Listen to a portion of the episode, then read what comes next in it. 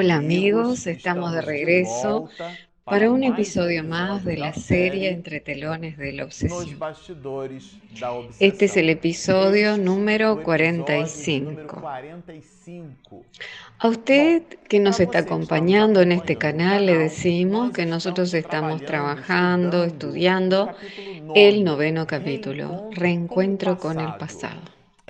Nos empeñamos en dividir este capítulo en algunas partes, precisamente en tres partes. en lugar de cuatro.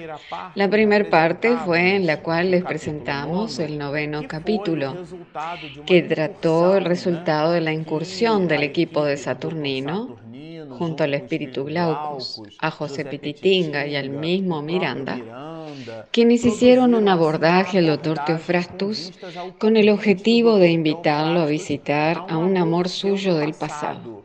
Incluso en el capítulo 9 recibe ese título, Reencuentro con el pasado, porque eh, habla exactamente sobre el momento en el cual esas venerables entidades promueven ese encuentro entre la entidad maligna con su antiguo amor del siglo XV. Después de haberse producido el diálogo extremadamente incoercible por parte del doctor Teofrastus y por otro lado indiscutiblemente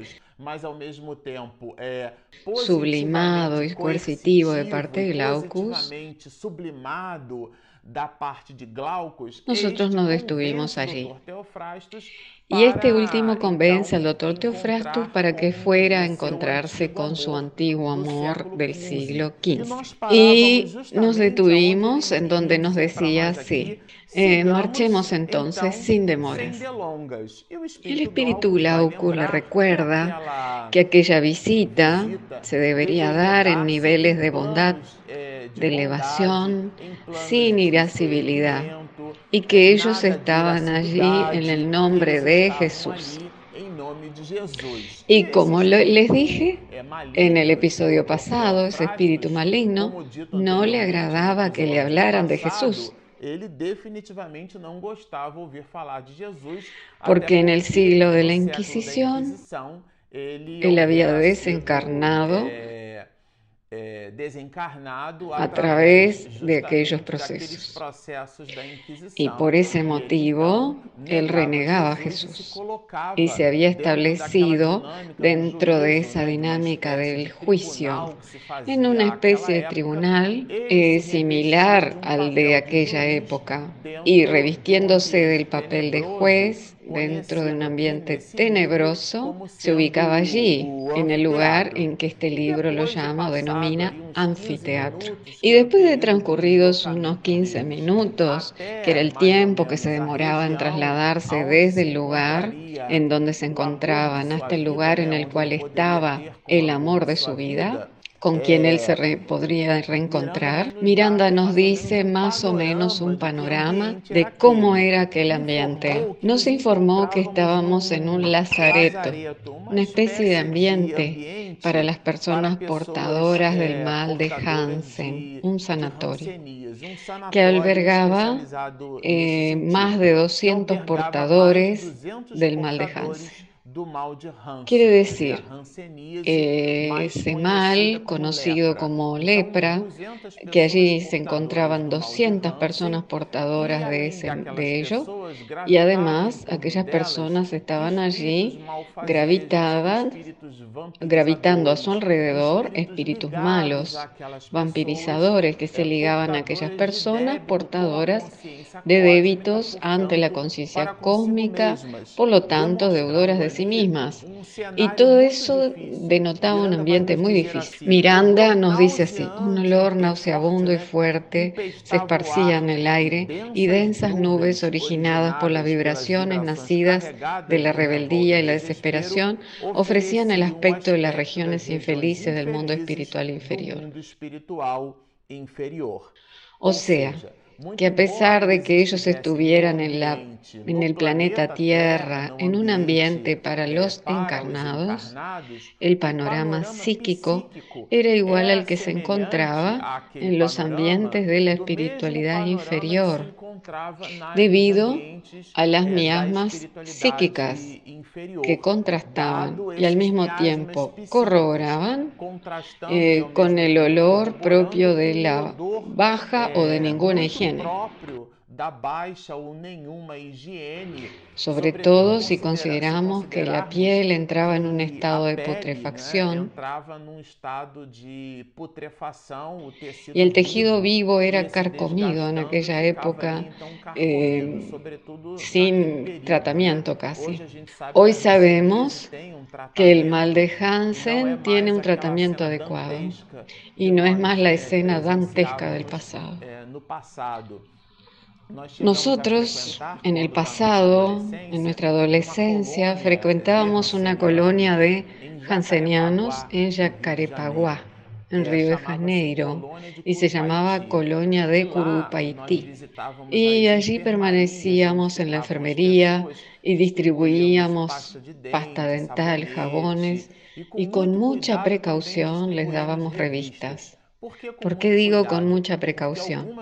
Porque algunas personas allí presentes eh, ya poseían el mal de Hansen o lepra en el tejido conjuntivo de su ojo, en ambos ojos.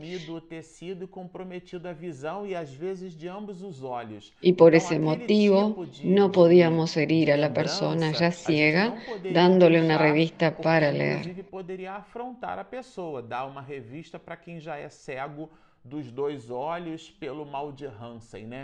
Y yo recuerdo que cuando visitaba los dormitorios, dependiendo de la persona,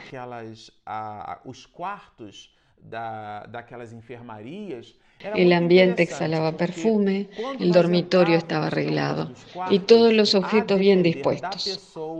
O ambiente exhalava perfume, exhalava bons cuidados, o quartinho era todo arrumado, todo bem disposto, os objetos eram bem dispostos. A veces una pequeña TV eh, existiendo cuidado e higiene allí. que pegasse no espectro de TV ali do entorno, né? Pero en contrapunto, en oposición a ello, habían otros dormitorios muchas veces cerca del sector de la enfermería que olían a orina fuerte, a heces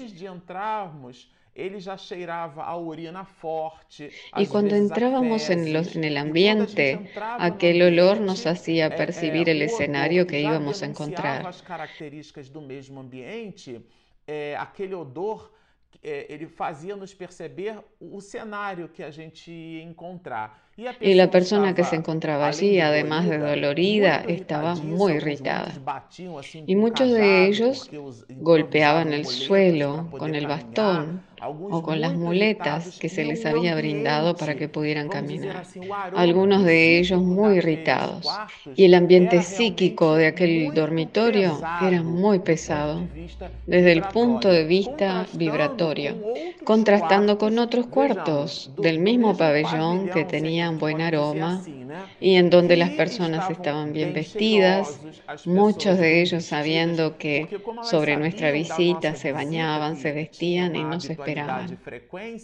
Alguns, muitos já se preparavam para nos receber, tomavam banho, pediam para a gente sentar ao lado na cama, para contar uma história. Una vez le entregué a una señora una revista que ya no tenía la visión de los ojos, estaba comprometida al 100%.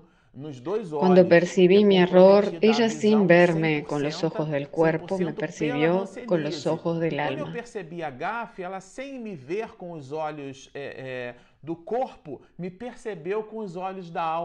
Y aquello fue una lesión para toda mi vida. Ella me dijo, ah, mi hijo, no se preocupe, siéntese a mi lado y léame un poco. En ese momento yo le leí un artículo del pasado, porque eran revistas antiguas, y conversamos y permanecí mucho tiempo junto a aquella señora. Casi no hice ninguna otra visita Y salí de allí reconfortado espiritualmente, hablando, con otro panorama mental. Contrastando con ello, al mes siguiente visité a un señor a quien le faltaban las dos piernas e insultaba y decía improperios que dejaba a todos los presentes avergonzados.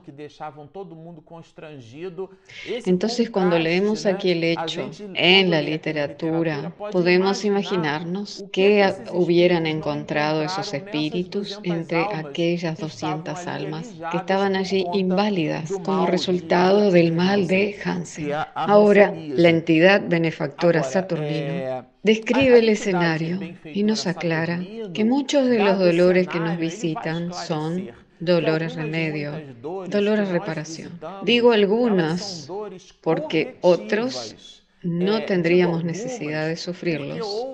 Por ejemplo, las personas que tienen determinada patología de presión arterial elevada o diabetes o enfermedades cardiovasculares o enfermedades respiratorias que fueron conquistadas eh, por el uso y el abuso del tabaquismo, por ejemplo entonces, determinadas patologías nosotros las conquistamos en esta existencia. Y eso no tiene nada que ver con los asuntos relacionados con el rescate de nuestras faltas ante la conciencia cósmica.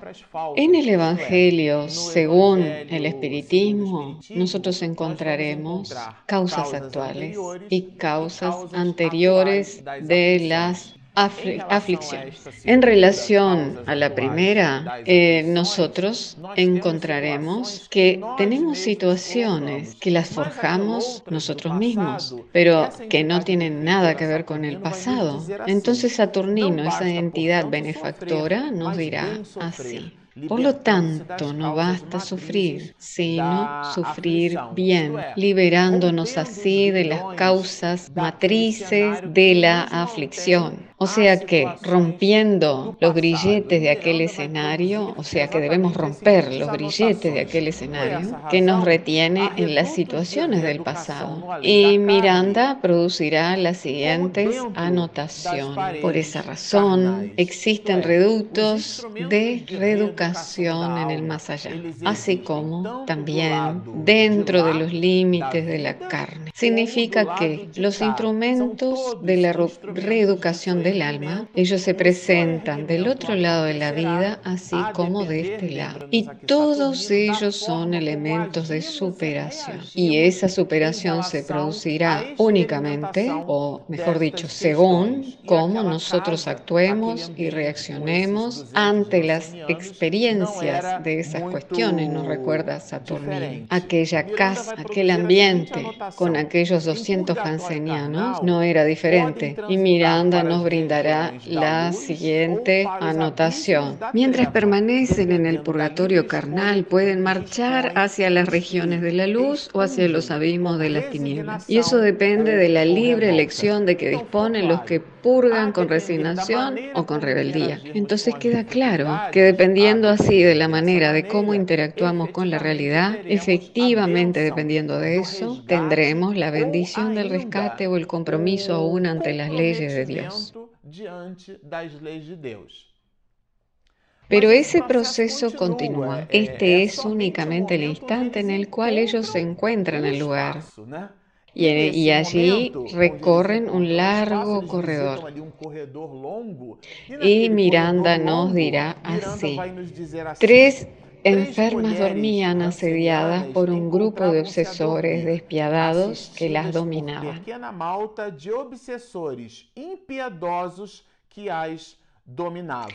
Entre esas tres mujeres, una de ellas era exactamente el amor del siglo XV del doctor Teofrastus. Se trataba de una jovencita que aún no manifestaba la exacerbación de la patología, del mal de Hansen en su piel, pero se trataba de una jovencita muy delgada que no contaba aún con 21 años de edad, entonces tal vez ella tendría 18 o 19 años aproximadamente. muy delgada y muy frágil. Y con un obsesor ligado a su psiquismo, ella permanecía semidormida. Despertaba en el cuerpo y volvía al sueño repetidamente. Y el obsesor tenaz la subyugaba. Ese era el escenario que el espíritu Glaucus encuentra cuando penetra en aquel corredor y son observadas aquellas tres mujeres y, digamos, alcanza o penetra en aquel cuarto. Y él destacará aquí que la jovencita de menos de 20 años era el amor y la razón de la visita, y que se trataba de alguien que poseía relaciones del pasado acaecidas en el siglo XV con esa entidad maligna llamada Doctor Teofrastus. Y el espíritu Glaucus tiene la lucidez espiritual de poder arrancarlo desde su despacho, de aquella arena, de aquel ambiente inhóspito, rumbo a aquel ambiente en donde estaba aquella joven que era su amor de existencia anterior. de uma existência anterior.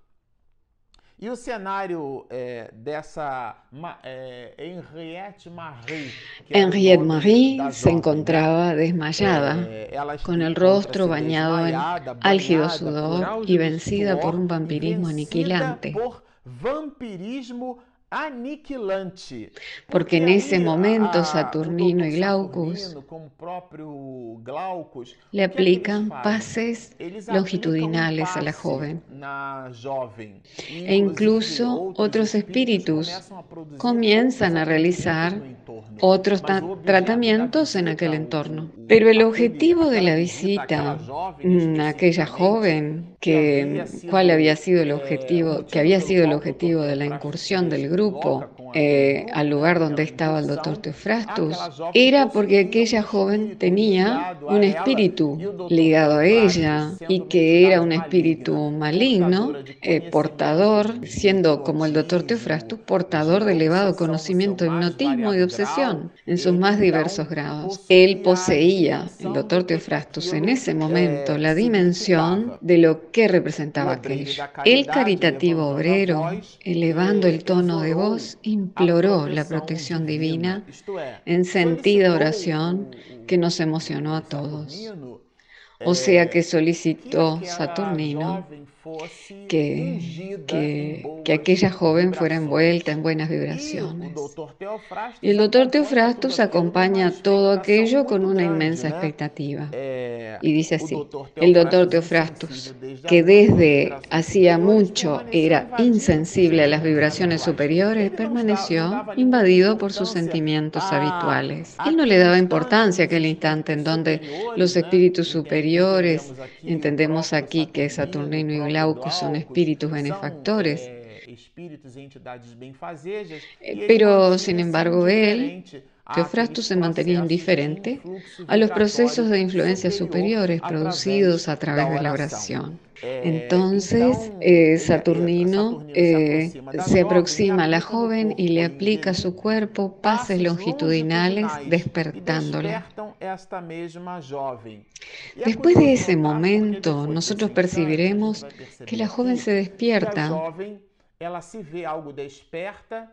y vuelve a momentos de sueño y así repetidamente. Con una mirada indiferente a lo que estaba sucediendo a su alrededor. Porque en la condición de encarnada ella no los percibía. Sin embargo, en su condición de espíritu sí. Ella podía entreverlos.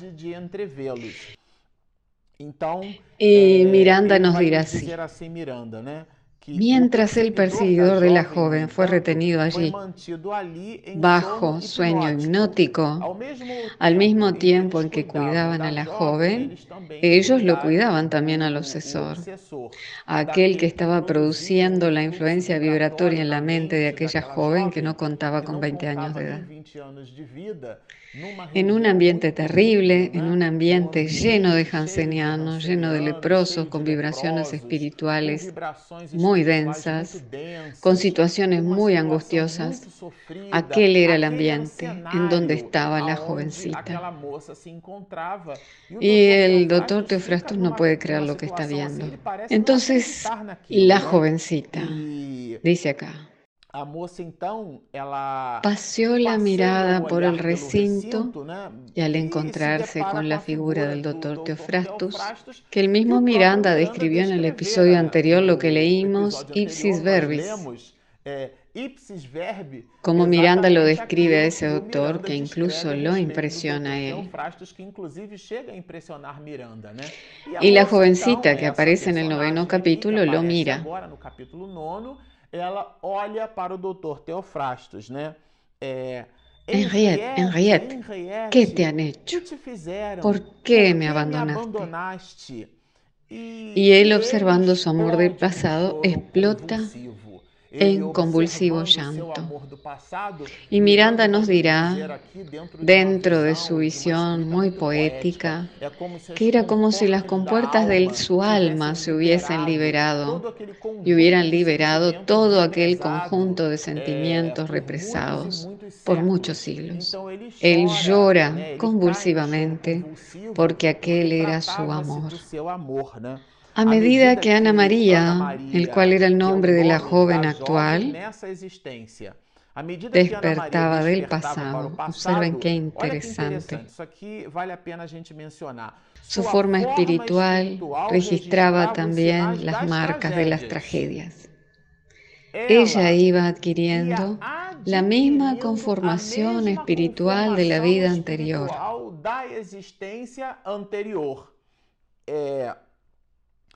Y él dice, esa sombra es alguna hechicera con la que quieren confundirme, porque no la reconoce. No la reconoce o no reconoce en aquella joven o en aquella estructura, perdón, física deformada eh, y a, a su antiguo amor. Y ahora la jovencita dirá así, ¿y tú quién eres? ¿Por qué me ofendes? Él que poseía una habilidad vibratoria diferente, porque era un espíritu maligno, le dice así.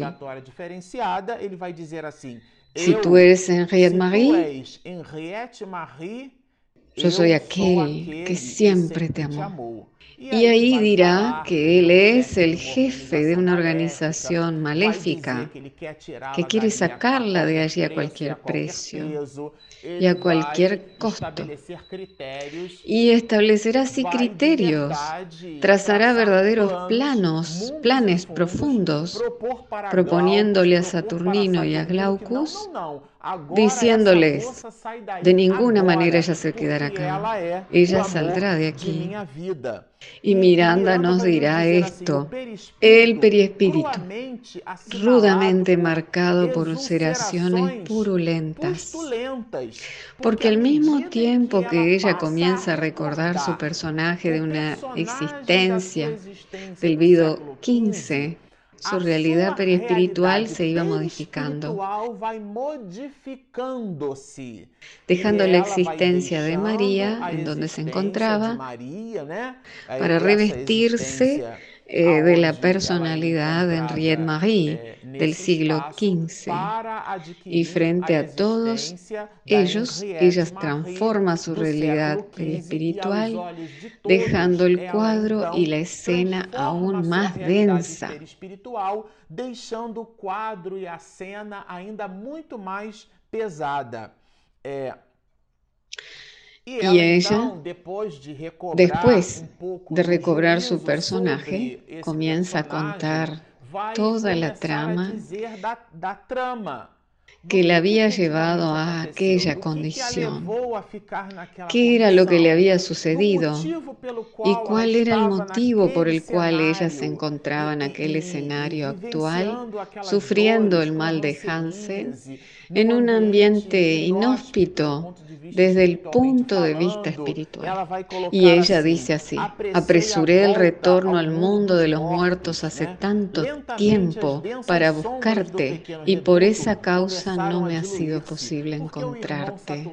Lentamente, las densas sombras del pequeño reducto comenzaron a diluirse, porque el hermano Saturnino promueve una oración y él baña aquella región con vibraciones diferentes, y aquel aspecto tenebroso, aquel aspecto pesado, cede lugar y da espacio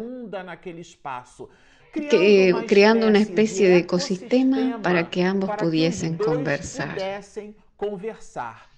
Eh, conversación que analizaremos en nuestro próximo capítulo, en nuestro próximo episodio de esta serie, en donde finalizaremos el noveno capítulo y percibiremos la trama que sucedió allá en el siglo XV. ¿Qué fue lo que había pasado realmente entre ese amor y el doctor Teofrastus?